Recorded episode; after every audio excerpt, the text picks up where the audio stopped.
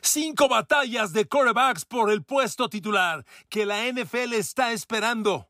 ¿Es Kenny Pickett o Mitch Trubisky en Pittsburgh? ¿Gino Smith o Drew Lock en Seattle?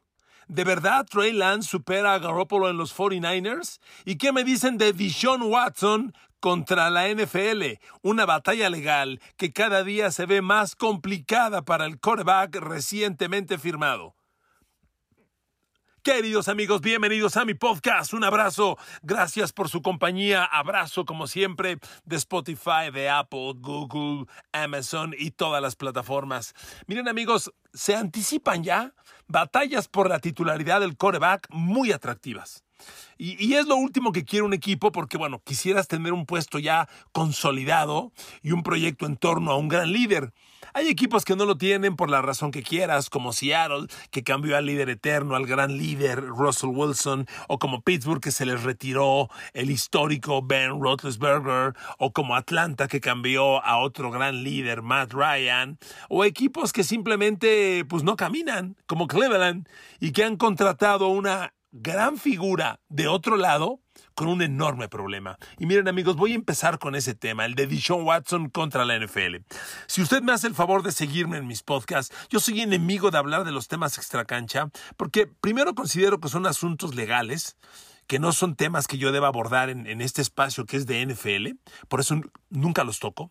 Hoy lo voy a hacer porque surgió una investigación periodística muy importante de, un periódico como el New York, New York Times, que tiene toda la credibilidad del mundo y que me parece mueve el escenario drásticamente. A ver, amigos, Cleveland ha firmado a Deshaun Watson por 260 millones de dólares, dinero garantizado.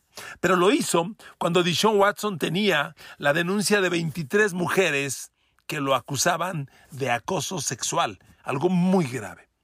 Y ahora se dice que probablemente se sume una vigésimo cuarta mujer demandante. Muy bien, la NFL ya hizo sus investigaciones y sí, veintitantas mujeres. Surge el New York Times. Pasa, pasa en Estados Unidos lo que muchas veces pasa en México. Tiene que venir una investigación periodística para que quienes deben investigar investiguen. Y en Estados Unidos, para que vea que también les pasa lo mismo que acá, Surge el New York Times y el New York Times dice que son más de 60 mujeres las que están denunciando a Dishon Watson. Mire, primero, ¿por qué yo no, abordo estos temas? Porque es un asunto legal y es un asunto de abogados. Y yo no voy a estar a favor de un atleta solo porque es atleta y en contra de una mujer en un tema tan delicado como este, como tampoco a la inversa, a favor de una mujer que desconozco y en contra de un atleta. Por eso nunca le entro. Pero aquí está la investigación del New York Times. Y aquí lo primero que brinca es, ah, caray, ¿cómo investiga la NFL? Y dice que son 23 mujeres, casi 24. Y llega el New York Times y dice, son más de 60. La investigación legal la desconocemos, eso no se revela. Entonces no sabemos por dónde va. Pero si el New York Times dice que son más de 60, a ver amigos, es un tema sumamente frágil, sumamente sensible, sumamente delicado, gravísimo para la NFL, para Cleveland, para Deshaun Watson. Vivimos desde siempre el hombre abusado de la mujer. Hemos sido abusadores de las mujeres casi casi por una forma de educarnos. Y hoy más que nunca se está tratando de hacer el cambio. Se está tratando. En México y en el mundo y Estados Unidos no es la excepción. Y necesitas que los grandes personajes de la sociedad, atletas, cantantes, actores, políticos, pues sean ejemplares. Y viene Dishon Watson con un contrato de 260 millones, una denuncia ya grave por 23 mujeres, aparentemente serán 24, y ahora resulta que son más de 60. Miren amigos, yo creo que les pasará lo que a mí. Es imposible pensar que 60 personas mientan. Es imposible algo hay de esto. Y les voy a decir una cosa. La denuncia confirmada de una o de 60 da lo mismo, ¿eh? Da lo mismo. O sea, ya es grave. ¿Y la NFL? ¿Por qué la NFL guarda silencio? La mejor interpretación es recordar que el comisionado Roger Godell no dirige la NFL, no regula la liga. El comisionado Roger Godell es el empleado de los dueños que cuida los intereses de los dueños. Punto. Los 32 dueños de la NFL le pagan su sueldo, y miren nada más que el comisionado gana bien, ¿eh? 7 millones de dólares anuales. Y Roger Goodell está ahí para cuidar los intereses de los dueños, incluido el de Cleveland Browns, que acaba de invertir 260 millones en Watson.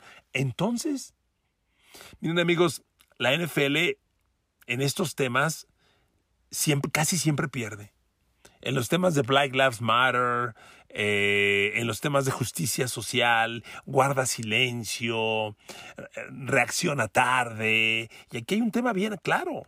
¿Cómo puede llegar el New York Times y encontrar a 60 mujeres denunciantes y no a 20, como encontraron los investigadores privados de la NFL? Por favor, por favor. Les repito, es imposible pensar que 60 mujeres mientan. Y con una que diga la verdad, ya hay tema gravísimo. Y Watson debería estar en problemas. ¿A dónde nos lleva esto? Al entrar un medio periodístico con una investigación tan contundente y tan certera, la NFL se va a acorralar y va a tener que reaccionar. Y es muy difícil pensar hoy que Dishon Watson no va a ser sancionado. ¿eh? Va a ser muy difícil. Lo van a sancionar, lo deben sancionar y no debe ser corto. Si la NFL sale con un par de juegos o cuatro partidos, es una tontería, ¿eh?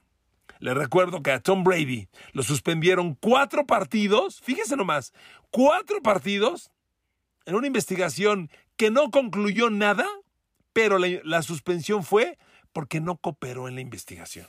Cuatro partidos suspendido por no cooperar. Cuatro partidos. Este hombre que tiene 60 mujeres de acoso sexual en la sociedad de hoy donde necesitamos entender que mujeres y hombres somos iguales y que debemos respetarnos y que debemos darnos iguales oportunidades y, que la diferencia de sexo no significa nada, nada, ni uno más ni uno menos en absoluto. Y la NFL necesita mostrar ejemplos contundentes, contundentes de equidad tiene que sancionar. Esta es la primera batalla de coreback de las que les voy a platicar y la va a perder el coreback. ¿eh? Dishon Watson no va a ganar esta. La NFL va a acabar protegiéndolo. Roger Godell lo va a proteger y ¿sabe qué? Yo creo que van a salir con una ridiculez de dos o cuatro partidos de suspensión. Acuérdese de mí, acuérdese de mí. Debería ser un año. Debería ser un año. Pero Godell sabe que quien le paga su sueldo lo va a presionar. Y este tema va a acabar así. Amigos, por excepción y por las razones que ya expliqué, toco estos temas hoy. Porque a mí no me gusta nunca tomar partido de un lado u otro. Por sensible que sea el tema. Nunca sabes. Y son asuntos alejados de mi alcance. Yo no tengo información de un lado y otro. Pero hoy, que apareció el New York Times y mostró contundentes evidencias, un medio tan creíble como el New York Times, pues entonces hay que hablar y esa es mi postura. La va a perder Dishon Watson, pero la va a perder ridículamente y el manto protector de la NFL le va a dar de dos a cuatro partiditos y punto final. ¿De acuerdo?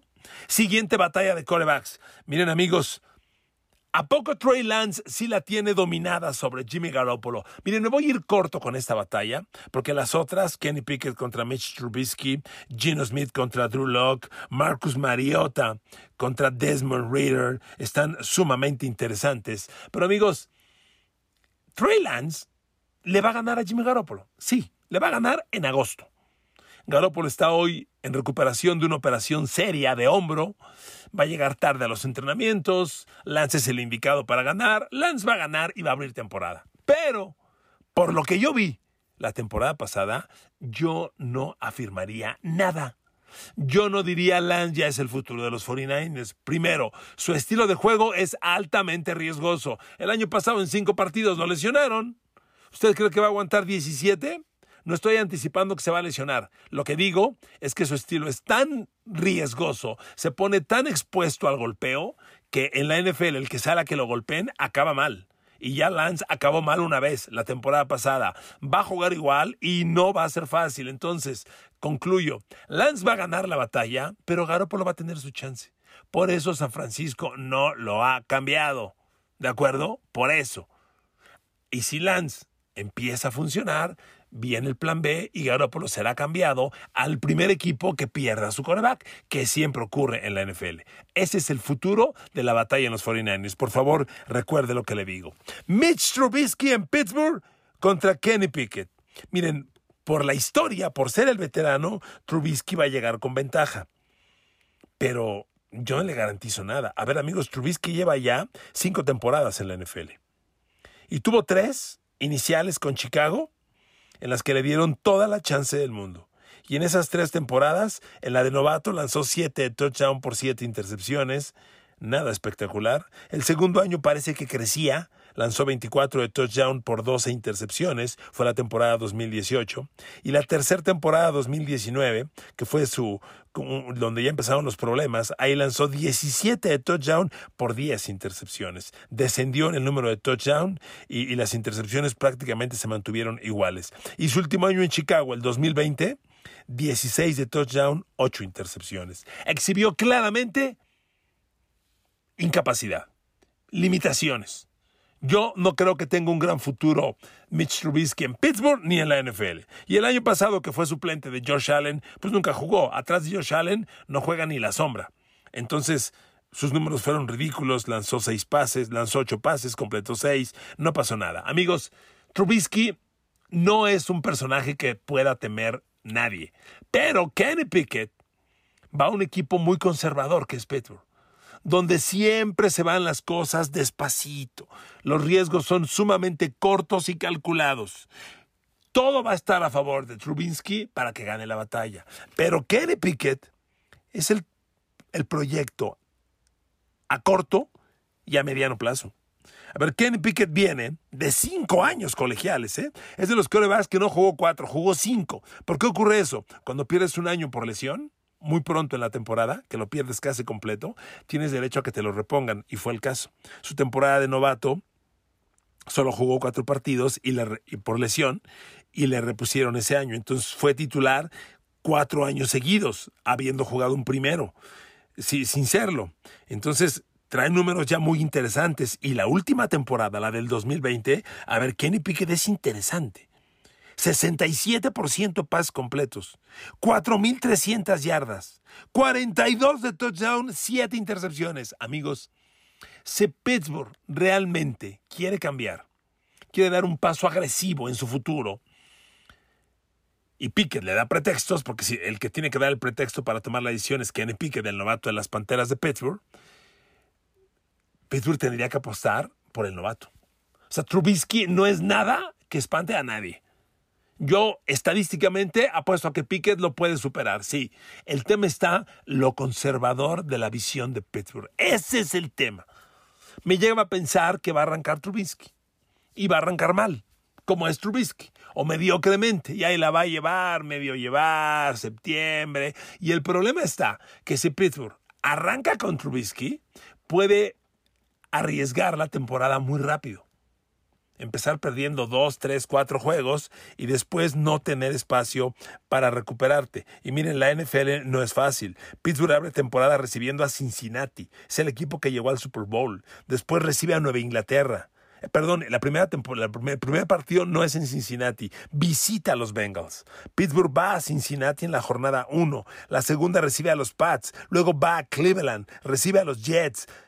Y luego empieza lo más bravo. Va Buffalo, Tampa Bay, va Miami, va Eagles, Saints, recibe a Cincinnati. O sea, el arranque no es fácil, pero esos juegos con Nueva Inglaterra, que hoy es muy competible y muy ganable, y el de Cleveland en Cleveland, con las broncas que trae Cleveland, que ya he practicado, y no sorprendería, a mí no me sorprendería que ese juego contra Cleveland lo enfrentara Pittsburgh sin Deshaun Watson en el quarterback de Browns, y luego Jets. O sea, Pittsburgh tiene chance. Si le da un buen juego a Cincinnati y le gana, Pittsburgh podría arrancar la temporada, o hay chance, de arrancar 3-1 o 4-0. Y no puede dejar ir eso Pittsburgh. Y con Trubisky no va a arrancar así. Ahora, me van a decir, ¿y a poco con Kenny Pickett sí? Con Kenny Pickett tal vez tampoco. Pero es el proyecto a futuro. Trubisky no es ningún proyecto. Trubisky es el pretexto para que no arranque Pickett. Si yo fuera Pittsburgh, arrancaba con Kenny Pickett. Veo muy difícil que con Kenny Pickett en su partido de apertura como novato le ganes a Cincinnati en Cincinnati. Lo veo difícil. Pero amigos, usted vio a Mac Jones el año pasado con los Pats, un novato que arrancó temporada y lo bien que jugó. Hoy en día los corebacks colegiales salen mejor preparados que nunca. Yo tomaría el riesgo, porque además debo decir otra cosa. El depth chart de Pittsburgh se ha puesto muy interesante. Lucieron, ahora que se realizaron los, los minicamps, los entrenamientos en cortos de juego aéreo, lucieron muy atractivos los dos novatos de Pittsburgh, los receptores, George Pickens, de Georgia y Calvin Smith, el chaparro de Memphis, que fue tercera de draft. Amigos, estos dos chavos son muy interesantes. Y además, por supuesto, están Deontay Johnson y Chase Claypool, y Pat Frymouth, el cerrado, y el super Najee Harris. El ataque de Pittsburgh luce muy interesante. O sea, hay, hay armas para pelear. Un coreback como Kenny Pickett podría caminar, no tendría todo el equipo en el hombro, tendría muchos elementos de apoyo. Yo iría con Pickett. Como es Pittsburgh, no me sorprendería que es Mitch Trubisky, pero se los vuelvo a repetir. Si Pittsburgh arranca con Trubisky, corre el riesgo de desperdiciar la temporada muy rápido. Porque este arranque de temporada, donde puedes ganarle a Nueva Inglaterra, a Cleveland, a los Jets y tener la temporada 3-1 después de cuatro semanas, se podría desperdiciar con un Trubisky que lo único seguro es su incapacidad. Con Trubisky no vas a ningún lado. Es un coreback que después de cinco temporadas NFL tiene 64 pases de touchdown y 38 intercepciones. Primero piense, 64 pases de touchdown en, en, cinco temporadas es un promedio de 13 por temporada. Eso es mediocre, no es nada. Y 38 intercepciones en cinco temporadas, por Dios, son, son, son números muy altos, altísimos. Entonces, yo no le veo futuro a Trubisky en Pittsburgh, pero el tradicional equipo Steeler tiene la palabra. Siguiente duelo, Seattle, Gino Smith contra Drew Locke. Miren amigos, nuevamente el más, veterano, Gino Smith, es el favorito. Y la razón principal es que Gino Smith, en los cinco partidos que jugó la temporada pasada por la lesión de, de Russell Wilson, enseñó cosas interesantes. Me queda claro que Gino Smith tiene un pasado del que nadie puede olvidar. A ver, Gino Smith desde que llegó a la NFL, imagínese, llegó en el 2013. Estamos en el 2021 y ha lanzado 34 pases de touchdown y 37 intercepciones. Tiene más intercepciones que pases de touchdown desde que llegó a la NFL. Es difícil que eso vaya a cambiar. Pero la temporada pasada en Seattle, el rato que jugó, tuvo 5 de touchdown, solo una intercepción. Completó el 68% de los pases. O sea, son números interesantes que dices tú, ah, ¿y si está madurando? ¿Y si se está estabilizando?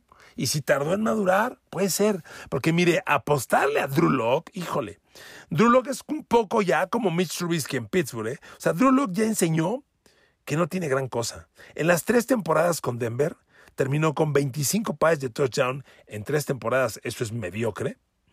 Menos de 10 pases de touchdown por temporada. De hecho, en los tres años solo una vez pudo lanzar más de 10 pases de touchdown, que fueron los 16 del 2020, donde también lanzó 15 intercepciones. O sea, tiene 25 de touchdown, 20 intercepciones. Drew Locke, Drew Locke no es un proyecto.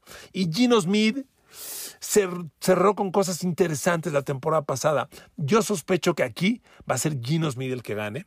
No tiene muchas alternativas Seattle. Una vez que Gino Smith gane el duelo, Drew Locke va a ser cambiado o cortado, acuérdese lo que le digo. Y sospecho que de agente libre van a traer a Baker Mayfield de Cleveland una vez que Cleveland lo haya dado de baja. Esa es mi apreciación. ¿De acuerdo? Ahí se las dejo para que ustedes lo valoren. Seattle no pinta tan mal en el depth chart. ¿eh? Seattle tiene cosas interesantes, pero su rol de juego está muy bravo. Seattle abre recibiendo a Denver. Van a recibir a Russell Wilson. Luego van a San Francisco. O sea, no está fácil el arranque de temporada. Pero yo veo el depth chart de los, de los Seahawks. Híjole, me llama la atención. Es un equipo que ahora puede correr mucho el balón. Para eso tiene a Rashad Penny, a Carlos Car a Chris Carson y a Kenny Walker, el novato en Michigan State, que es muy interesante. Y Tyler Lockett sigue ahí con DK Metcalf, con todos los líos, y con Freddie Swain, que sin ser un glamoroso receptor siempre da resultados, y ahora llega el cerrado Noah Fant, que antes fue de Denver. Entonces, este backfield tiene cosas atractivas. Yo siento que en Seattle es Gino Smith quien va a ganar la batalla. Y cierro con una batalla que está bien interesante en Atlanta. Marcus Mariota contra Desmond Reader. Después de los minicamps, se habló que Desmond Reader lució interesantísimo. Miren, Desmond Reader es un coreback novato de Atlanta, que jugó cuatro años titular en la Universidad de Cincinnati. En esos cuatro años terminó con 87 pases de touchdown, 26 intercepciones. Su última temporada, la pasada, 30 de touchdown, 8 intercepciones, con 3.300 yardas por aire y 65% de pases completos. El chavo enseñó cosas atractivas. Y Marcus Mariota, híjole, es un fracaso consumado. Marcus Mariota es un coreback de enormes expectativas en los Patos de Oregón que fracasó rotundamente en Tennessee. Para que Ryan Tannehill, que es Ryan Tannehill, le haya quitado la titularidad, por Dios. No hay más, Mariota no es ningún proyecto. Y en los Raiders, que tuvo dos años, pues fue básicamente el suplente de Derek Carr y un coreback corredor. La temporada pasada lanzó dos pases, no es nada. Y hace dos años con los Raiders, insisto, solo lanzó 28 pases, completó 17, un touchdown, una intercepción. Es un coreback de muchas intercepciones. En sus años con Tennessee, lanzó, fíjese nada más, con los Titans, que fueron cinco temporadas, lanzó 76 de touchdown en cinco temporadas. ¿eh? Es un número muy bajo, son 13 promedio por temporada. Y lanzó 44 intercepciones, altísimo. Marcus Mariota no es proyecto, pero amigos, pero resulta que Atlanta es un equipo que luce más interesante de lo que mucha gente cree. Con, la, con el reclutamiento colegial del novato Drake London, que podría ser el mejor prospecto de receptor de todo este año, de USC, de los troyanos, más el super novato del año pasado que tuvo Atlanta en Cal Pitts. Llega Brian Edwards de Raiders. Es un complemento interesante. Lástima que no tienen a Calvin Ridley los, los Falcons. Va a estar suspendido todo el año. Pero el, el, el backfield y receptores, corriendo la pelota Cordarel Patterson, que no lo ha hecho nada mal, suena atractivo. Esta es otra batalla donde yo me inclino a pensar que va a ganar el veterano, porque es el veterano. Pero va a tener chance muy pronto Desmond Reader. Y con lo que se ha visto, Atlanta es un equipo que no pelea playoffs el año entrante. Atlanta es un equipo que si gana cinco juegos de la temporada entrante será un suceso. Le van a dar mucha chance a Desmond Reader. Cuando le den la oportunidad, si este chavo respira, si camina bien, si no tiene un escandaloso número de intercepciones, podría estar en una mejor posición en el futuro y ser el quarterback del futuro. Porque Mariota no compite. Aquí, en este análisis, hemos coincidido con varios quarterbacks veteranos que son más muertos que vivos. ¿eh? Gino Smith, Mitch Trubisky, Marcus Mariota, Drew Locke, no sirven para nada. Pero en esta NFL, donde el coreback es la clave, corebacks mediocres reciben nuevas oportunidades, pero no pasa nada con ellos. Por eso, los Kenny Pickett, los Desmond Reader tienen mucha chance de pelear y ganar la titularidad. Gracias por escucharme en este podcast. Un abrazo con cariño. Que Dios los bendiga.